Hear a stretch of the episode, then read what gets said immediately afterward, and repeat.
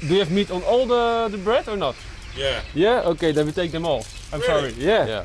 Okay, can I take off the meat and leave me the bread? No, everything will be uh, confiscated.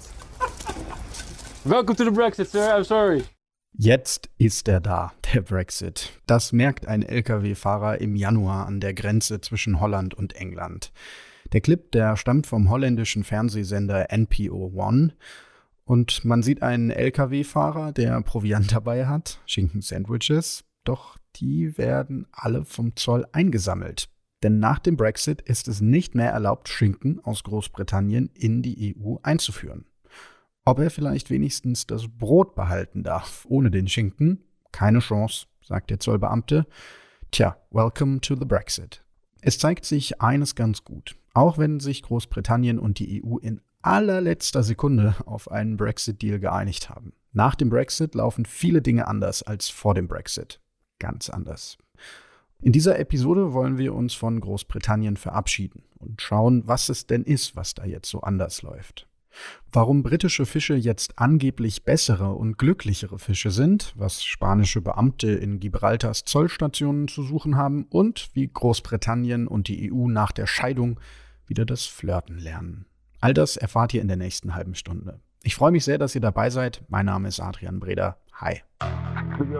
Es ist das Kostbarste, was wir haben. Was die EU mit uns zu tun hat. Europa zusammenhalten. Ein Detektor FM Podcast in Kooperation mit der Körperstiftung. Das Europäische an Europa ist The EU, long live EU, vive the EU, You wouldn't think of the EU, es lebe the EU, in Demokratie. EU.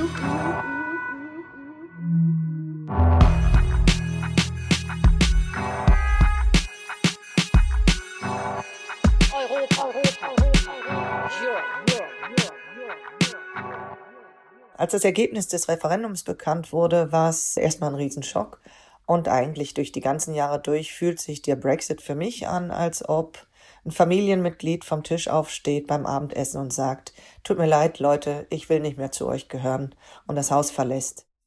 Das ist Eva Heidbreder. Sie ist Brexit-Expertin und Professorin für Politikwissenschaft an der Uni in Magdeburg.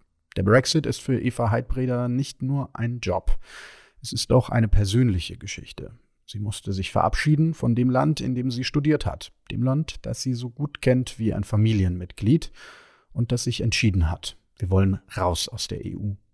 Und im Brexit-Verfahren war es dann teilweise für mich so, als ob dieses Familienmitglied draußen steht und sagt, ich möchte jetzt aber bitte, dass ihr euer Haus anzündet, weil ich bin ja nicht mehr mit drin. Ähm, es war schon manchmal schwer auszuhalten. Es ist auf jeden Fall ein Verlust für uns, für Großbritannien. So wie Eva Heidbreder geht es vielen Menschen in der EU, die gerne wollten, dass Großbritannien bleibt. Für sie ist der Brexit von Anfang an eine tragische Geschichte.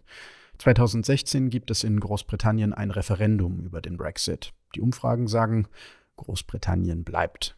Aber die Umfragen haben nicht recht, denn ein kleines bisschen mehr als die Hälfte der Britinnen entscheidet sich eben nicht für Remain, sondern für Leave. Fünf Jahre später ist es soweit. Am 1. Januar 2021 laufen die letzten Übergangsfristen aus. Großbritannien ist jetzt wirklich raus aus der EU. Und es gibt einen Brexit-Deal. Einen Deal, auf den sich Großbritannien und die EU in allerletzter Sekunde geeinigt haben. Was bedeutet der Brexit für Großbritannien und die EU? Da gibt es massig Dinge, über die man sprechen könnte. Wir wollen uns in dieser Episode aber nur zwei Dinge anschauen, die dann dafür aber ganz genau. Einmal schauen wir auf Nordirland und auf Gibraltar. Denn auch wenn Großbritannien eine Insel ist, durch den Brexit entstehen auch mitten in Europa neue Grenzen. Aber davor gucken wir auf die Insel selbst. Fünf Jahre ist es jetzt her, dass Großbritannien entschieden hat, wir wollen raus aus der EU. Jetzt ist es soweit. Zeit, sich umzuhören, wie happy die Britinnen jetzt eigentlich wirklich sind mit dem Brexit. Ohne zu viel zu spoilern, nicht für alle ist der Brexit ein Grund zum Feiern.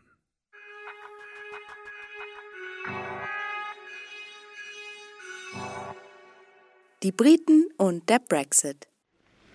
We cannot aim at anything less than the union of Europe as a whole. And we look forward with confidence to the day when that union will be achieved. Es ist eine Ironie der Geschichte. Nach dem Zweiten Weltkrieg ist es ausgerechnet ein Brite, der von den Vereinigten Staaten von Europa, von einer Europäischen Union träumt, Winston Churchill. Und als es dann endlich soweit ist, da haben die Britinnen knapp 20 Jahre später schon wieder genug von der Europäischen Union und stimmen für den Brexit. Am 31. Dezember 2020, 0 Uhr 0 Brüsseler Zeit, 23 Uhr Londoner Zeit, ist es dann soweit. Großbritannien ist raus.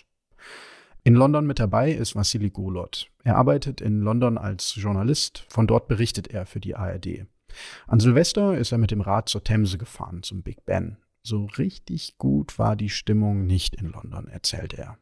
Es gab so eine kleine Gruppe an Leuten, die rumgelaufen ist und äh, Freedom, Freedom gerufen hat, Freiheit.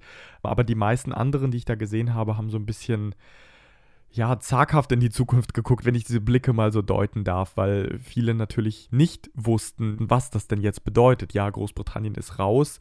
Ja, es gibt irgendwie einen Handelsvertrag, aber wie konkret sich das Leben ändert, das wussten viele Menschen nicht und das wissen sie teilweise immer noch nicht. Wenn es nach Vassili Golot gegangen wäre, dann wäre Großbritannien jetzt noch in der EU. Da geht es ihm wie den meisten jungen Menschen in London. Besonders schade findet er, dass Großbritannien jetzt nicht mehr beim Erasmus-Programm mitmacht. Ich selber war zum Beispiel 2015 mit Erasmus in Wales in Aberystwyth, habe da studiert. Die Erfahrungen, äh, die ich da gesammelt habe, die hätte ich ohne Erasmus nicht sammeln können, weil das schlichtweg zu teuer gewesen wäre. Und umgekehrt ermöglicht das Programm ja vielen Britinnen und Briten in Europa zu studieren, in anderen europäischen Staaten. Und das trifft viele hart und viele sagen eben genau deswegen wollten wir nicht raus aus der EU. Persönlich merkt Vassili Golot den Brexit kaum. Er ist ja noch EU-Bürger. Anderen Londonern macht der Brexit das Leben aber ganz schön kompliziert.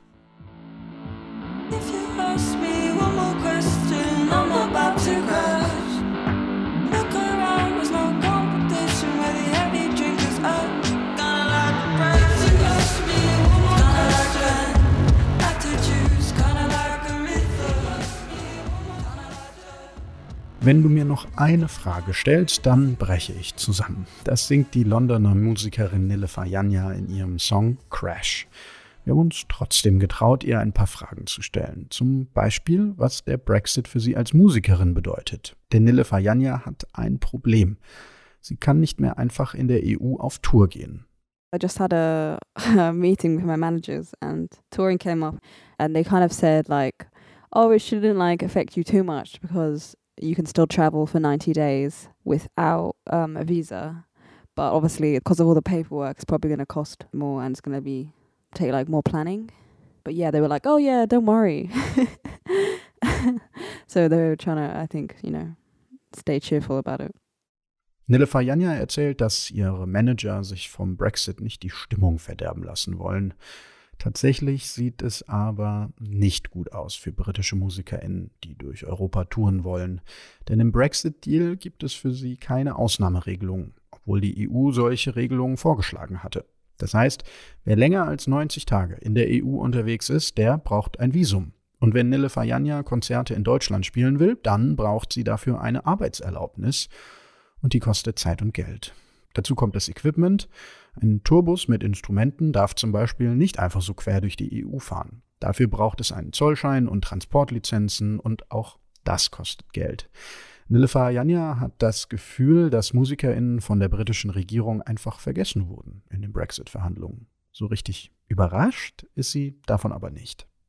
Even though music is like a massive export for the UK, they don't tend to um, prioritize the arts, I think, in general. So I think it just makes sense, especially with the government we have now, that they've kind of obviously putting this to the bottom of the pile and not seeing it as like an important thing to deal with.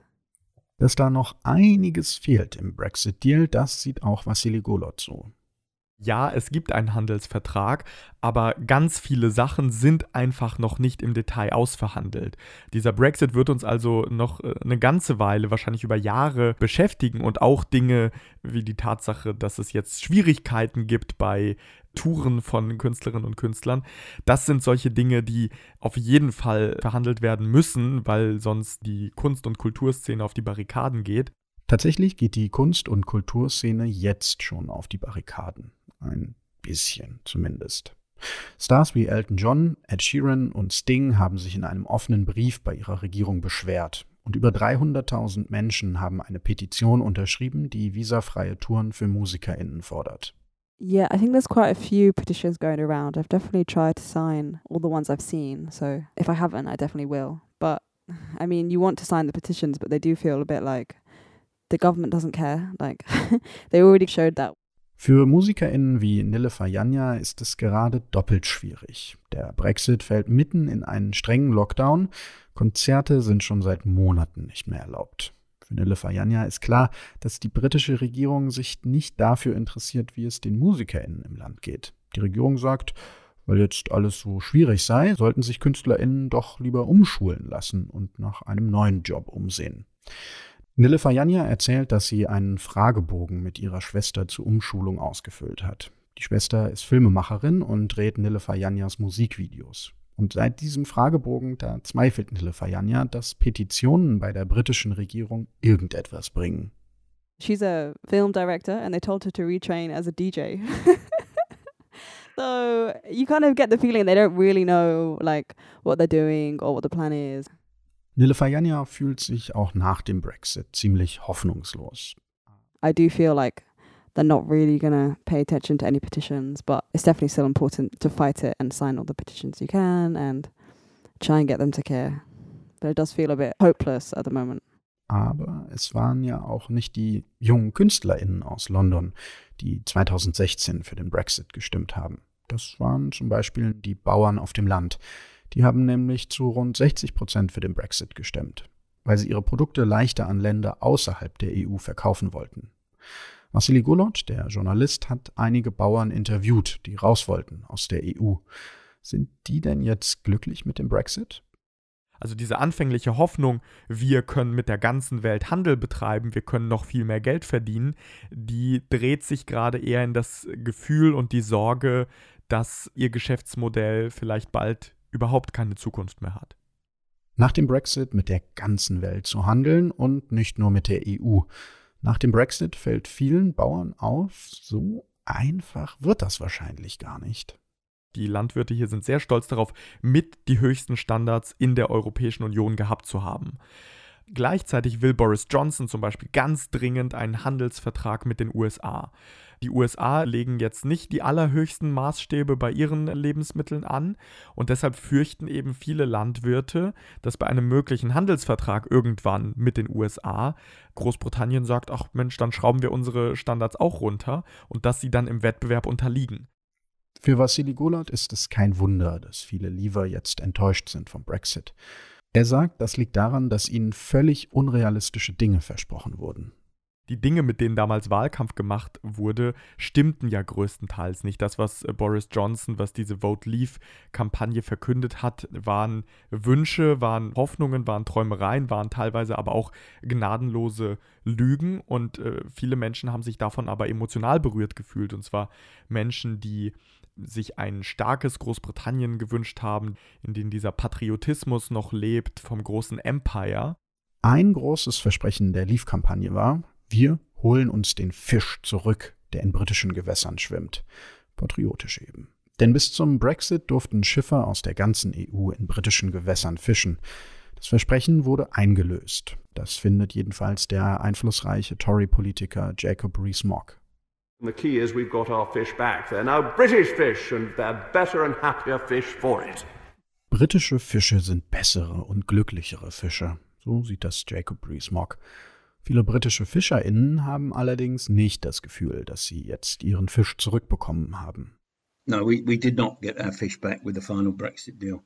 The few fish that were given back from Europe are of no consequence for virtually anybody on the south or east coast. They are probably the crumbs that were left on the table that the rest of Europe really wasn't interested in. Paul Gilson arbeitet in England als Fischer. Er findet ein paar Krümel, die keiner haben wollte. Mehr haben die britischen FischerInnen nicht bekommen. Dabei hat er selbst dafür gestimmt, die EU zu verlassen. Mindestens sechs, besser zwölf Meilen um die britische Küste herum. Da sollten nur britische FischerInnen fischen dürfen, findet Paul Gilson. We felt that this area is overexploited, certainly by um, French, Belgium and Dutch vessels. Now, I've got no problem with the French, Dutch, or the Belgians fishing. They're not breaking any laws and they're doing their job as we do. But how it was devised, the fishing effort will not be reduced. And we desperately need a reduction in fishing effort. Eines ist Paul Gilson besonders wichtig. Beim Brexit geht es nicht um mehr Fische für Großbritannien, sondern darum, dass die britischen Gewässer nicht überfischt werden. Und deshalb geht es auch nicht gegen Frankreich, Holland oder Belgien, sondern gegen Brüssel. It's nothing to do with, you know, our relationship with the actual people on the ground. I love coming to Belgium to drink fish soup and enjoy good conversation. So it must never be seen as a nation on nation. This is nation against Brussels. Paul Gilson erzählt, die EU-Fangquoten hätten dafür gesorgt, dass er immer wieder Fische ins Meer zurückschmeißen musste. Den Wolfsbarsch zum Beispiel. Dabei gäbe es genug Wolfsbarsche in der Nordsee. So much fish has died unnecessarily because of the actions of Brussels. And as a fisherman, the last thing I want to do is kill something and then waste it. And that many of these decisions that Brussels have been making, they make you feel sick all around the UK, we have got very, very good stocks of bass. I wouldn't see it want to be a free for all because I want to see it going on to tomorrow. But we're catching bass and we're having to throw them back dead. And that is crazy. Mehr Wolfsbarsch, weniger Schiffe aus Frankreich und Belgien und vor allem weniger EU-Regeln. Das hat sich Paul Gilson vom Brexit versprochen. Aber die britische Regierung habe die FischerInnen am Ende fallen gelassen. The government promised us many things, and I believe that the fisheries was used as a lever to sell a hard line and to show that uh, the UK was going to be strong. Well, in fact, it worked very, very well because I think we got a much better deal than what was expected. But they gave way on the fisheries, so the fishing industry is bitterly disappointed. Er hat sich viel versprochen und wenig bekommen. Was die Fischerei angeht, ist Paul Gilson total enttäuscht vom Brexit-Deal. Und er ist ja nicht der Einzige, der enttäuscht ist. Die FischerInnen haben Angst um ihren Fisch. Die MusikerInnen haben Angst um ihre Europatour. Die Bauern haben Angst, ihre Produkte nicht mehr so gut zu verkaufen. Deshalb ist sich Vassili Golot ziemlich sicher, wenn die BritInnen heute noch einmal über den Brexit abstimmen würden, dann würden sie für Remain stimmen. Paul Gilson sieht das ganz anders. Egal, wie enttäuscht er von den Brexit-Regeln für die Fischerei ist, er würde auf jeden Fall wieder für Leaf stimmen. I'm pragmatic enough to realize that the country must come first. The fishing industry, it's got a lot of romanticism about it. So no, I would not have changed my view. I would have been stronger. Paul Gilson geht davon aus, dass jetzt auch viele Remainer für den Brexit stimmen würden weil sie gesehen hätten, wie unfair die EU verhandelt hat. Certainly, many of my customers that I sell my fish to would turn around, and several have, in fact, turned around and said, I voted to remain, but the way the EU has performed, I would have definitely voted for out now. Vielleicht ist aber auch einfach alles noch beim Alten geblieben. Wer 2016 schon für den Brexit war, der ist jetzt auch immer noch für den Brexit. Und wer 2016 schon dagegen war, der ist es jetzt erst recht. Man kann sich bei all den Brexit-Problemen gar nicht vorstellen, wo die ganzen Brexit-Fans eigentlich herkommen. Ein neues Referendum wird es wohl so bald nicht geben. Aber es lohnt sich auf jeden Fall bei den Britinnen immer wieder mal nachzufragen, wie es ihnen denn jetzt so geht ohne die EU.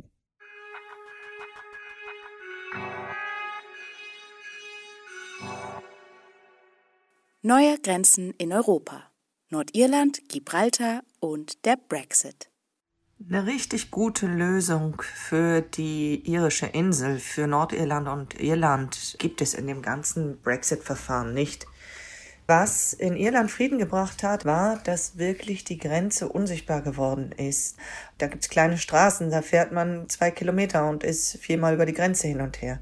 Und dass die Grenze nicht sichtbar ist, nicht spürbar ist, ist der zentrale Baustein für den Frieden.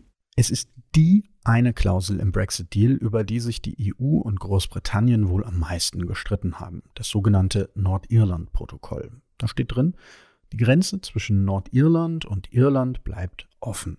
Obwohl Irland zur EU gehört und Nordirland zu Großbritannien, können Waren einfach über die Grenze transportiert werden, ohne kontrolliert oder verzollt zu werden. Nordirland bleibt also im europäischen Binnenmarkt und in der europäischen Zollunion. Das heißt aber auch, im Gegensatz zu England, Wales und Schottland muss sich Nordirland weiter an viele EU-Regeln halten. Und Waren werden trotzdem kontrolliert. Nur eben nicht zwischen Irland und Nordirland, sondern zwischen Nordirland und Großbritannien. Das Ganze hat ein Ziel. Keine harte Grenze zwischen Irland und Nordirland. Und dann gibt es ganz einfach keine andere Möglichkeit, als eine Grenze in der See zu haben. Es, es gibt rein logisch keine andere Möglichkeit. Das heißt, von den schlechten Möglichkeiten wäre eine harte Grenze auf der irischen Insel die schlimmstmögliche. Und dies ist die andere, die ist auch nicht gut, aber in der Hinsicht besser. Das Nordirland-Protokoll sichert also den Frieden auf der irischen Insel. Das ist die gute Seite. Die schlechte Seite, so richtig gut funktioniert das bis jetzt noch nicht mit der Seegrenze zwischen Nordirland und Großbritannien. Ein Problem, in Nordirland hat der Brexit zu leeren Supermarktregalen geführt. Es fehlt vor allem an frischen Lebensmitteln. Aber was passiert jetzt mit den Würstchen und mit den Tomaten auf dem Weg nach Nordirland? Die frischen Lebensmittel in Nordirlands Supermärkten, die kamen vor dem Brexit vor allem aus Großbritannien. Und zwar selbst dann, wenn sie nicht in Großbritannien produziert wurden. Eva Heidbreder. Tatsächlich war Großbritannien innerhalb der EU auch ein großer Umschlagplatz für Lebensmittel. Nun ist es aber so, dass wenn Großbritannien nicht mehr in der EU ist, für die Einfuhr von Lebensmitteln die gleichen Regeln gelten, wie wenn Sie zum Beispiel in die USA fliegen. Und da wissen Sie genau, dürfen Sie nicht eine Stulle mit frischem Fleisch drauf mitnehmen oder gar Würstchen oder sonst irgendwelche Frischprodukte. Ein Beispiel. Tomaten kommen oft aus Spanien, also aus der EU. Das Handelsabkommen stellt sicher, die Tomaten können von Spanien aus nach Großbritannien eingeführt werden, auch nach dem Brexit. Von Großbritannien nach Nordirland wird's aber kompliziert, denn Nordirland ist Teil der Europäischen Zollunion und Großbritannien eben nicht mehr. Noch einmal Eva Heidbreder. Das geht nicht ohne weiteres. Da braucht man einen riesen Haufen von Zertifikaten, Gesundheitskontrollen, es fallen andere Steuersätze an und so weiter. Und das ist das Problem, weshalb diese ganze Zulieferung von Lebensmitteln, die durch das Vereinigte Königreich lief, so nach Nordirland nicht weitergelaufen ist. Aber für die Menschen in Nordirland gibt es Hoffnung, dass sie nicht für immer auf Würstchen und Tomaten verzichten müssen. Was wir in den ersten zwei Wochen schon gesehen haben, ist, dass die Zulieferung von Lebensmitteln nach Nordirland sich ganz schnell auf die EU, auf Irland umstellt. Das heißt, aus Irland kommen die Produkte. Es gibt schon eine ganze Reihe neuer Fährverbindungen zum europäischen Festland.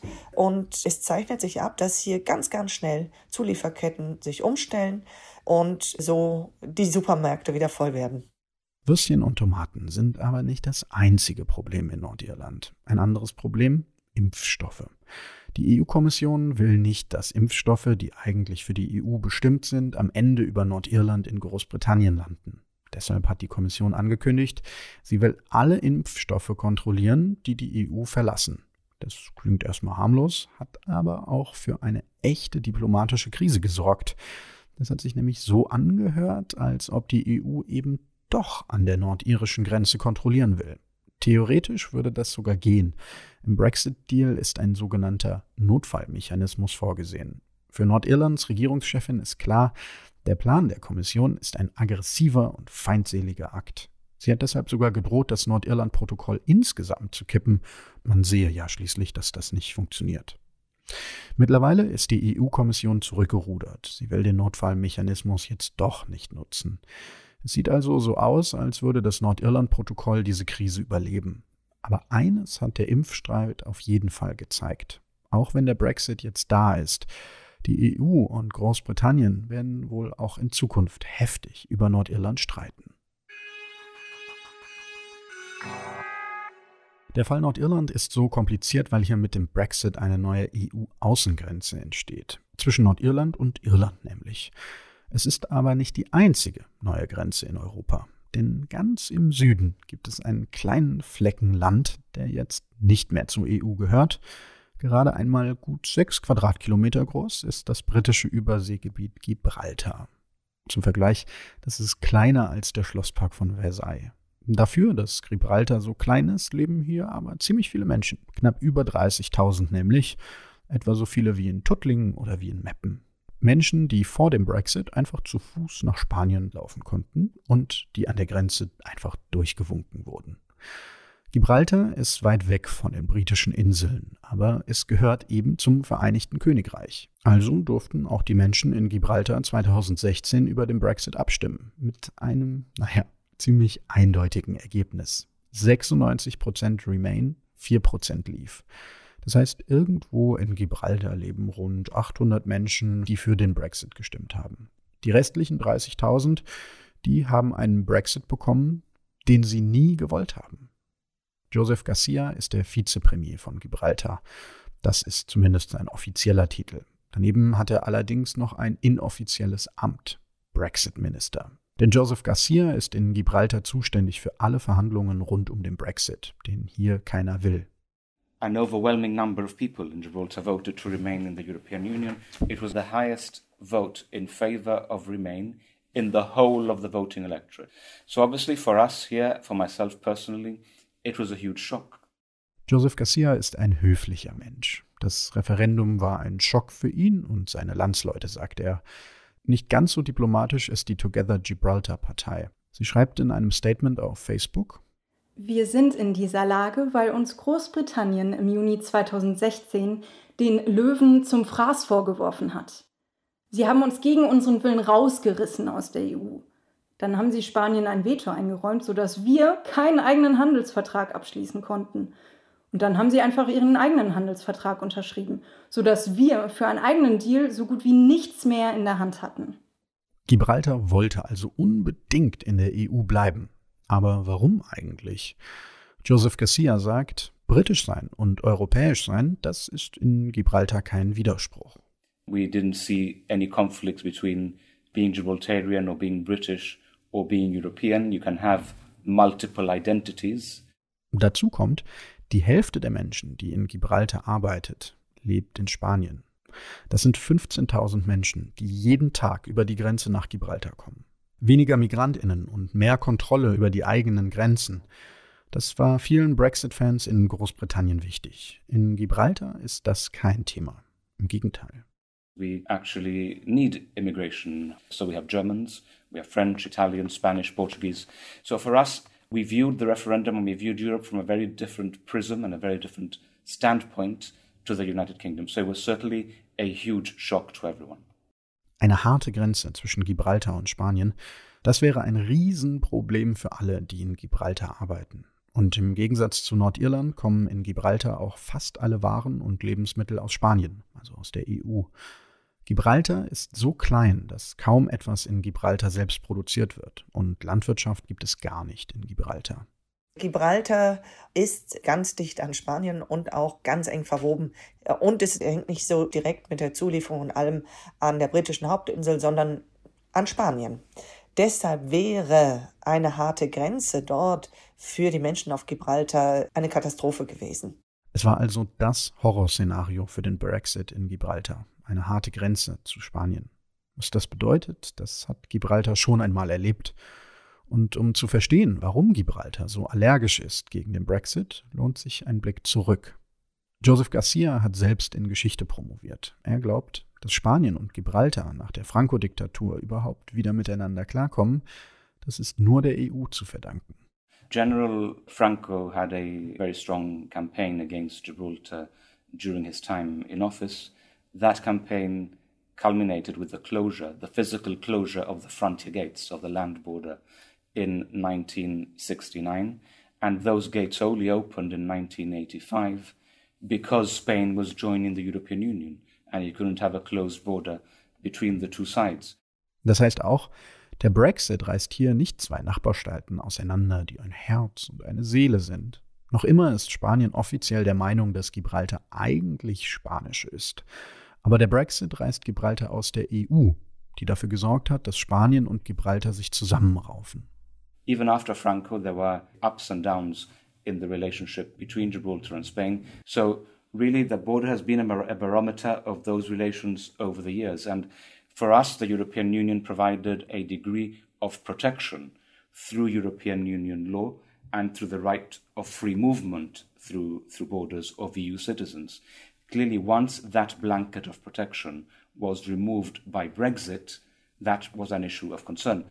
Joseph Garcia kämpft also dafür, dass Gibraltar nach dem Brexit nicht noch einmal abgeschnitten ist von Spanien. Und tatsächlich, als schon niemand mehr damit rechnet, einigen sich Spanien und Großbritannien auf einen Deal für Gibraltar. Sobald wie möglich soll Gibraltar dem Schengen-Raum beitreten und da, wo aktuell noch ein symbolischer Grenzzaun steht, da gibt es dann tatsächlich eine offene Grenze. Ein historischer Deal für Gibraltar, nach Verhandlungen, an die sich Joseph Garcia wohl für immer erinnern wird. That principle was agreed between Gibraltar, the United Kingdom and Spain in the discussions, which we finished at, at three o'clock in the morning on the 31st of December. I remember it well. I was also suffering from COVID at the same time. So it wasn't exactly the, it was a memorable occasion in more, in more senses than one. Also alles gut in Gibraltar nach dem Brexit? Nicht ganz, denn die neue Lösung ist ziemlich kompliziert. Also es ist wirklich kompliziert, aber nicht abschalten. Großbritannien ist nicht mehr in der EU und war schon vor dem Brexit nicht im Schengen-Raum.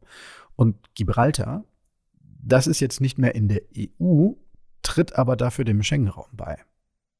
Und weil die Grenze zwischen Gibraltar und Spanien nicht kontrolliert wird, heißt das, es muss woanders kontrolliert werden. Nämlich da, wo man in Gibraltar dann den Schengen-Raum betritt, am Hafen und am Flughafen. Nur wer kontrolliert diese Grenze? Großbritannien darf nicht, weil es nicht zum Schengen-Raum gehört. Gibraltar darf nicht, weil es kein souveräner Staat ist. Und spanische Grenzsoldaten, die sind in Gibraltar nicht so gern gesehen. Die Lösung, auf die man sich geeinigt hat, die Europäische Grenzschutzagentur Frontex soll die Kontrollen übernehmen. Aber auch das sind wahrscheinlich SpanierInnen. Das heißt, sie werden auf Gibraltar in den Zollhäuschen gibraltarische Beamte sitzen sehen und spanische, die dann gemeinsam kontrollieren und wo wiederum die Spanischen den Zugang zu den ganzen Informationssystemen haben für den Schengen-Raum, zu denen Großbritannien ja jetzt neuerdings keinen Zugang mehr hat. Es ist ein heikles Thema. Gibraltar sagt, Frontex kontrolliert die Grenzen. Die spanische Regierung sagt, wir stellen die Frontex-Beamten. Das heißt, wir kontrollieren, wer ins Land kommt. In Gibraltar ist also alles ein bisschen wie in Nordirland. Eigentlich gibt es hier nur einen halben Brexit und eigentlich sind fürs Erste alle Seiten ganz zufrieden, dass es überhaupt einen Deal gibt.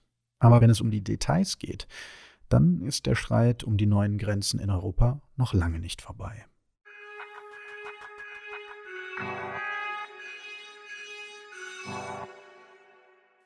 Wenn alles anders wäre. Es ist soweit. Großbritannien hat die Europäische Union verlassen. Zum Schluss wollen wir noch einmal optimistisch in die Zukunft schauen. Wie soll es denn jetzt weitergehen mit der EU und mit Großbritannien? Both Gibraltar and Spain, and indeed the United Kingdom too, have advocated for the creation of an area of shared prosperity in this region.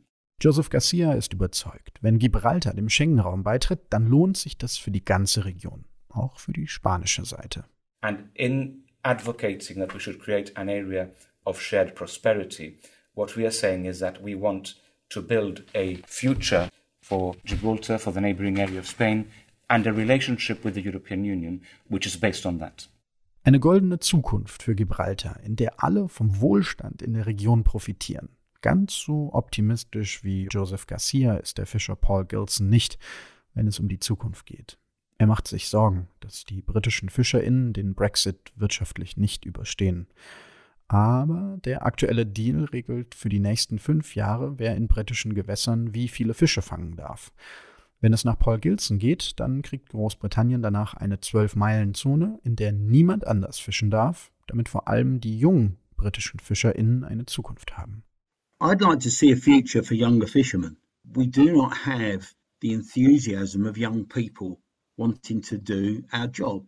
The future in six years could look a lot better. It will take time.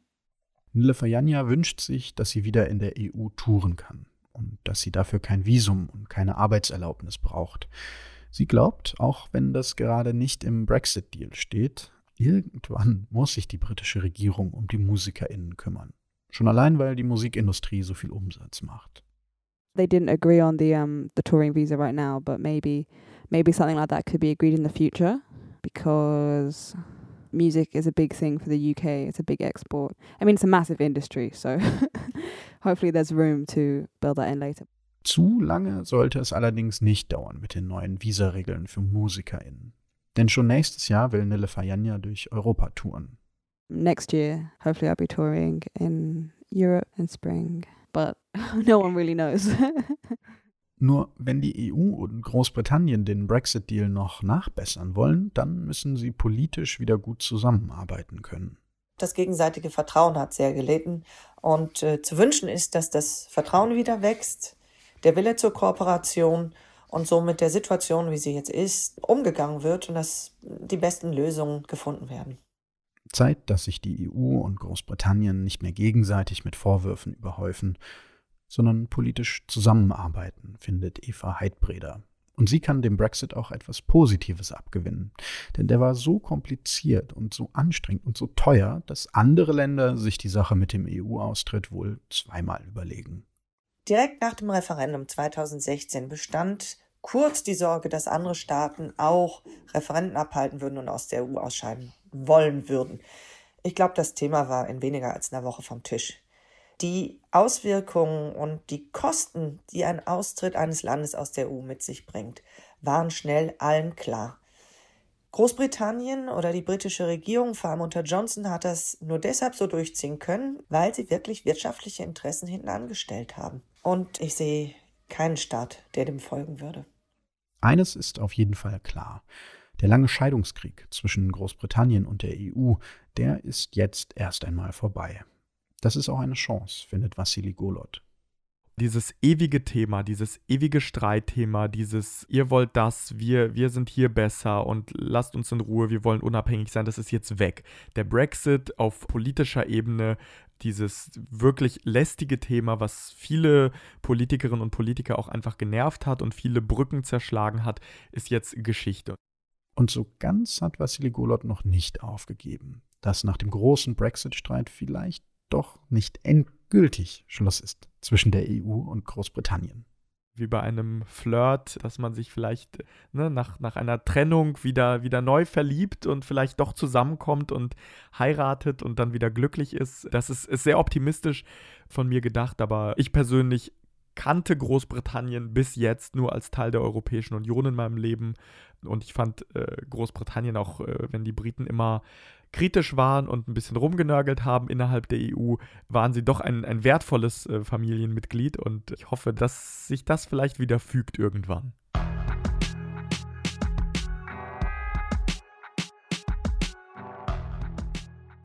Natürlich ist klar, wenn sich zwei in einer Beziehung so viel streiten und wenn die Trennung so kompliziert ist, dann gibt es meistens kein Happy End. Aber vielleicht treffen sich Großbritannien und die EU ja mal auf einen Kaffee und überlegen, wir könnten ja Freunde bleiben. Bis dahin sagen wir Tschüss. Tschüss Großbritannien. Schön, dass du dabei warst. Und auch für mich ist es Zeit, mich zu verabschieden. Denn das war's mit dieser Folge von Was die EU mit uns zu tun hat. Aber ich verabschiede mich auch von diesem Podcast insgesamt. Denn das ist die letzte Folge, die ich moderiere. Beim nächsten Mal stehe ich dann also nicht mehr hinter Mikro, dann bin ich als Zuhörer dabei, wie ihr hoffentlich auch. Ich bin Adrian Breder, tschüss und macht's gut. Es ist das Kostbarste, was wir haben. Was die EU mit uns zu tun hat. Europa zusammenhalten. Ein Detektor FM Podcast in Kooperation mit der Körperstiftung. Das Europäische an Europa ist The EU, long live EU, vive the EU. You wouldn't think of the EU, es lebe the EU. et Demokratie. EU.